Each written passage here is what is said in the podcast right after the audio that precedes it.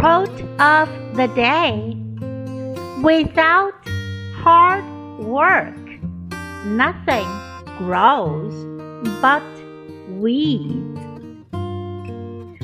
不努力工作，什么也长不出，只有杂草。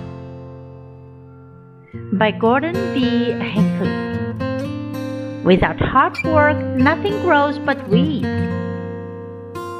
Word of the day Weed, weed, 杂草，野草。